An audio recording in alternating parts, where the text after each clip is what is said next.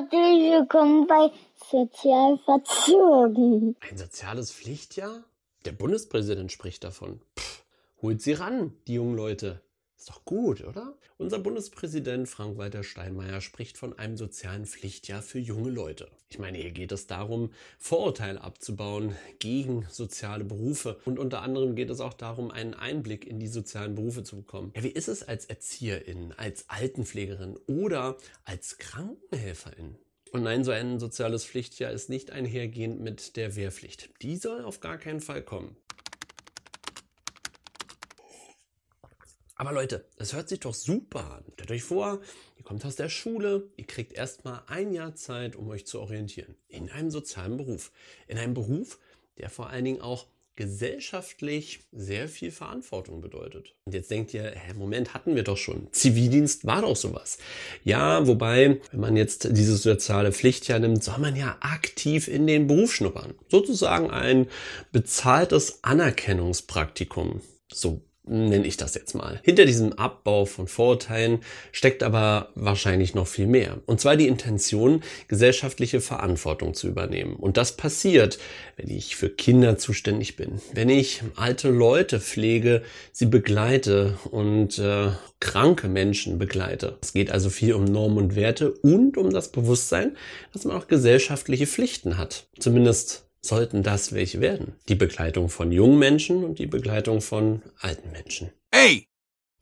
Aber bitte, bitte lass doch die Jugend in Ruhe, oder? Also ich meine, die Frage stellt sich doch, warum wird diese soziale Pflicht auf die Schultern der Jugend abgelagert? Gefühlt ist es, als wenn alttraditionelle Patriarchen an die Vernunft der Jugend appellieren, endlich ein Teil der Gesellschaft zu sein und nicht irgendwie faul rumzulenzen und nicht zu wissen, was sie denn mal werden wollen. Die Politik nimmt also den ersten Anlauf, indem sie an die gesellschaftliche Achtsamkeit der Jugend appelliert. Denn sie sind nämlich verantwortlich, wie die Gesellschaft von morgen werden soll. Das stimmt auch zum Teil, würde ihr aber gerade in diesem Moment wenig gerecht werden, muss ich sagen. Und wer ist eigentlich mit junge Menschen gemeint? Sind es die 25 bis 35-Jährigen, die da noch mit reinrutschen? Oder die 35 bis 50-Jährigen? Wäre das nicht auch mal was für die, sich sozial zu engagieren, vielleicht auch noch mal in einen Arbeitsbereich reinzuschnuppern, wo man sich noch mal vorstellen könnte, umzuschulen? Haben Ältere keine gesellschaftliche Pflicht mehr?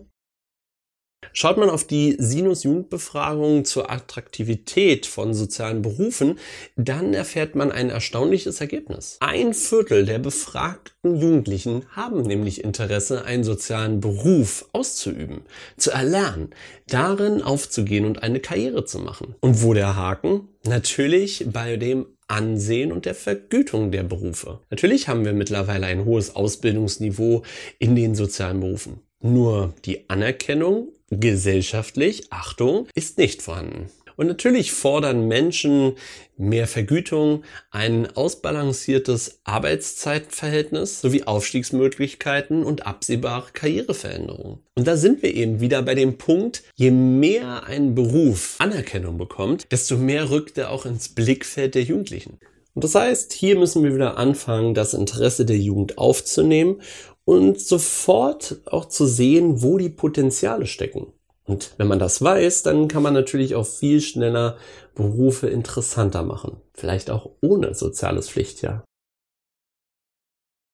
Jugendliche und Heranwachsende stehen heute mehr denn je zwischen Rebellion, Revolution und Zukunftssorgen. Und dennoch legen sie sich nicht faul hin und sagen, gut, dann warten wir halt auf den Weltuntergang. Nein, wir wollen etwas tun, wir wollen uns engagieren. Und die vielen Jugendbewegungen, die in der Welt organisiert sind, die zeigen, wohin die Jugend und die Heranwachsenden wollen. Und zwar nach vorne, in die Zukunft mit neuen Wegen. Fridays for Future, die Scouts, Sava Worlds oder die One Youth Ambassadors stehen für dieses Lebensgefühl der Jugend bereit zu sein für Veränderung. Wenn ihr übrigens mehr über diese Jugendbewegung wissen wollt, dann mache ich super gerne ein Video dazu. Es ist nämlich ein mega spannendes Thema, besonders wenn man erfährt, was die alles machen.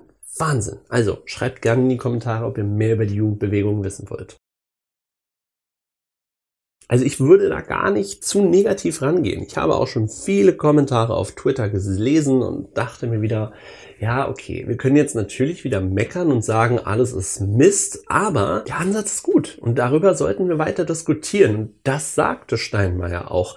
Es muss ein Anstoß der Diskussion sein. Und ich finde, das ist ein guter Aspekt. Ich habe mir auch Gedanken gemacht und bin zu dem Entschluss gekommen, dass soziales Lernen unbedingt viel mehr Gewichtung bekommen sollte im Leben von Jugendlichen, Heranwachsenden und auch Kindern. Denn deshalb haben wir Kitas und Grundschule und Oberschule, es in erster Linie um soziales Lernen geht, gehen sollte, wenn da nicht diese komischen Noten wären, ich würde dieses soziale Pflichtjahr komplett in die Oberschule verlegen. Beispielsweise könnte man sagen, dass das zehnte Schuljahr ein Praktikumsschuljahr ist. Und nein, nein, ich rede nicht von einem zweiwöchigen Berufspraktikum, sondern ich rede von einem dualen Abschlussjahr. Sowohl für die zehnten als auch als Schwerpunkt für die dreizehnten Klassen. Das würde wiederum bedeuten, dass die äh, zehnten Klassen viel schneller orientiert sind, möglicherweise, und auch die dreizehnten Klassen, also die Klassen, die dann ins Abitur gehen, auch nochmal eine Möglichkeit haben, fern von irgendeinem Studium, nochmal zu sehen, hey, es gibt auch noch die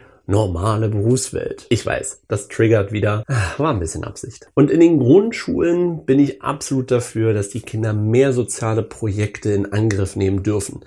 Mir fehlt wirklich so mehrere Projektwochen am Stück oder alle Vierteljahr mal so richtig schöne fünf Tage Projekte zum Thema soziales Lernen für sozialgesellschaftliche Themen und, und, und. Das wäre nochmal super. Denn die SchülerInnen, die haben tolle Ideen, die haben auch richtig Lust.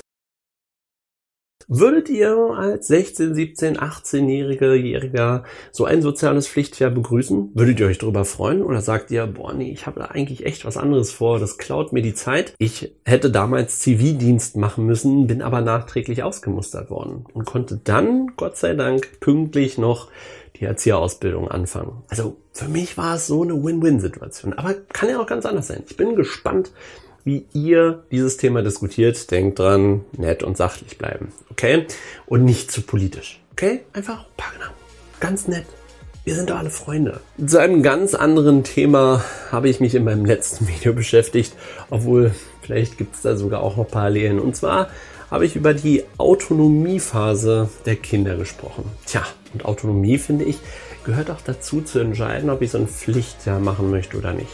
Hm? Naja, schaut da gerne rein, würde mich freuen. Ansonsten bleibt ihr natürlich wie immer sozial verzogen. Ich bedanke mich recht herzlich für eure Aufmerksamkeit und dann wünsche ich euch noch einen schönen Tag, Mittag, Abend, wie auch immer. Okay? Also.